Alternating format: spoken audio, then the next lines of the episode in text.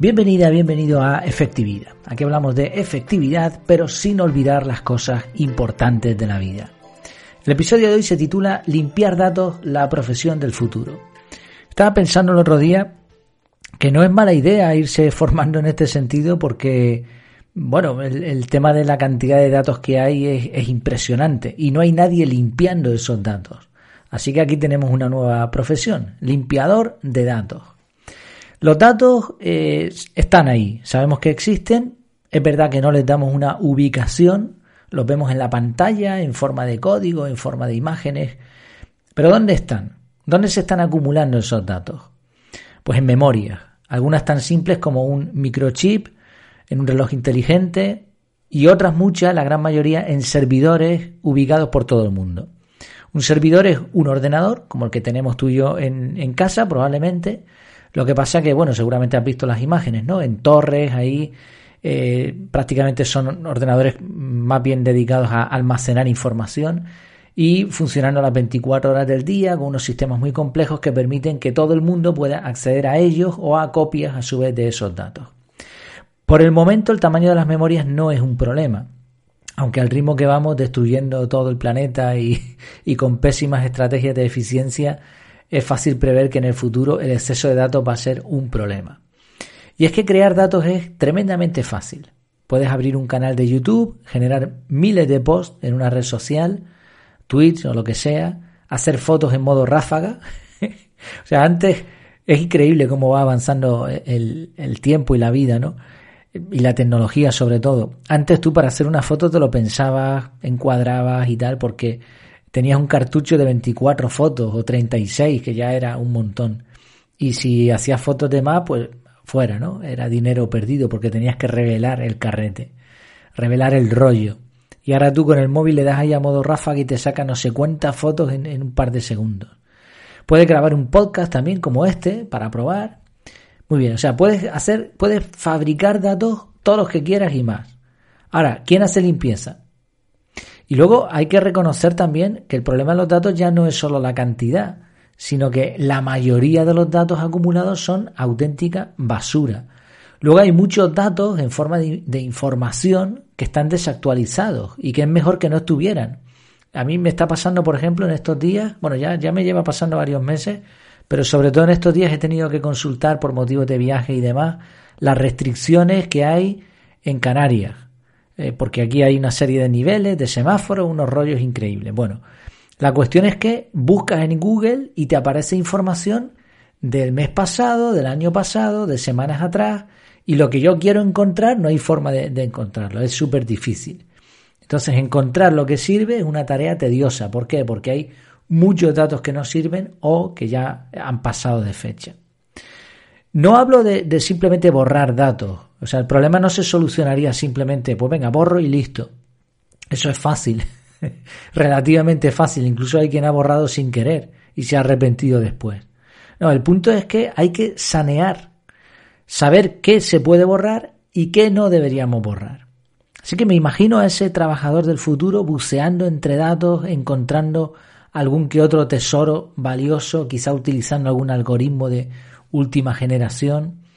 Me imagino a ese trabajador especializado llegando a una empresa y limpiando metódicamente sus bases de datos, dejando lo que hace falta y ahorrando, y esto es interesante, ahorrando horas de trabajo a sus empleados que ya no van a tener que buscar entre miles de gigas, de teras, de lo que sea para encontrar lo que querían. Ahora me parece que por arriba del tera está el peta, ¿no? Petabyte o algo así. Sí, esto va a ser un problema. Ahora, más allá de la memoria global, piensa en tus propios datos, ya no solo como trabajador del futuro, sino tú mismo, los datos que estás acumulando. Estoy seguro, porque me pasa a mí y me considero minimalista digital, entre comillas, estoy seguro que tienes montón de fotos, archivos acumulados en tus dispositivos, que solamente el hecho de hacer una limpieza, de pensar en eso, ya te pone malo. ¿O no? ¿O me equivoco? Y de momento no, no conozco a nadie que se dedique a esto, ni de forma eh, profesional, ni tampoco de forma particular. Así que mientras no exista esta profesión, deberemos ser nosotros quienes nos adelantemos a la jugada y nos responsabilicemos de nuestros propios datos. Hacer esto no es simplemente un ejercicio minimalista o friki o una tontada. Ten en cuenta que a nivel usuario las memorias sí que nos cuestan dinero. Eh, a nivel mundial, pues de momento no hay un gran problema con servidores y memorias. Pero a nivel usuario sí, porque tú cuando compras un dispositivo, compras una memoria. Y esa memoria, igual, por ejemplo, hace, hace un tiempo un iPhone con 64 gigas no servía para nada, los de última generación, porque con cuatro fotos se te llena la memoria. Entonces tienes que comprar un móvil con más memoria o una tarjeta con más memoria. Y eso es más dinero.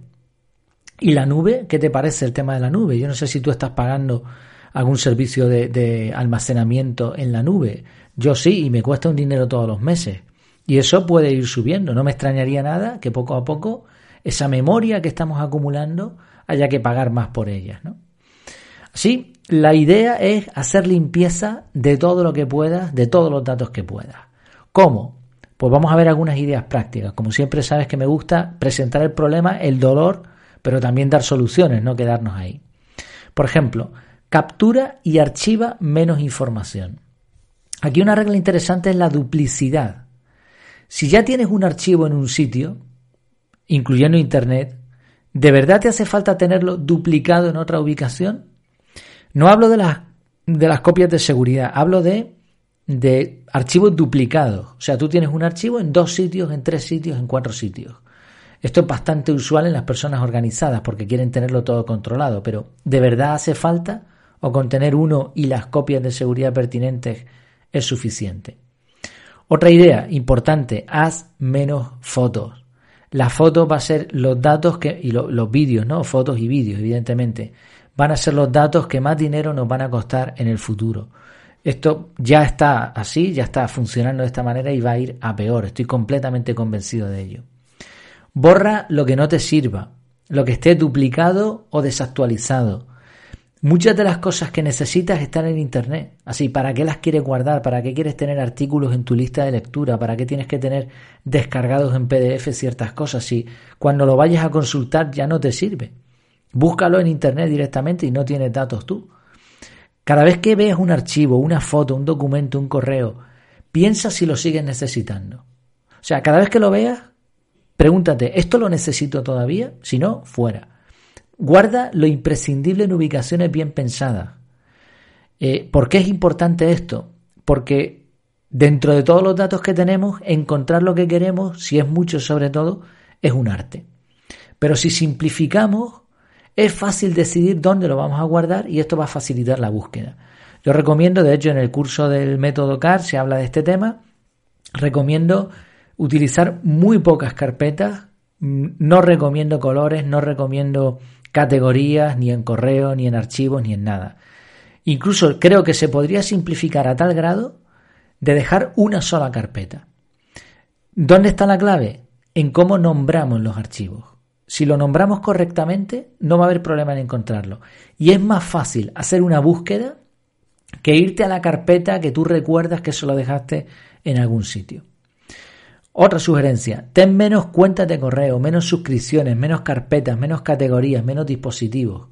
De nuevo, en el, curso con el método CAR, uno de, de los primeros ejercicios que se hacen es mirar todas las bandejas de entrada y simplificar, si puede ser, hacer reenvíos entre cuentas para no perderlas, de tal manera que no necesites mirar tantos correos. Suscripciones, pues igual, fíjate la cantidad de datos que estamos ahora mismo acumulando en suscripciones, ¿no? Que no, que no son ni siquiera datos que, que tengamos nosotros, pero que están ahí, ¿no? Si, si tienes una cuenta de Netflix o tienes una cuenta para las fotos o tienes, bueno, pues todo esto son suscripciones. Cuantas menos mejor. Menos categorías, menos carpetas, menos dispositivos, si puedes también. Si con un ordenador portátil tienes, pues ya está mejor. Si necesitas tener solamente un móvil y te manejas con eso, pues ya está mejor. Borra las cuentas de las redes sociales y otros servicios que no uses. ¿Por qué? Mm, es verdad que no son datos que tú guardas, pero al final todo eso ocupa un espacio en nuestra cabeza también.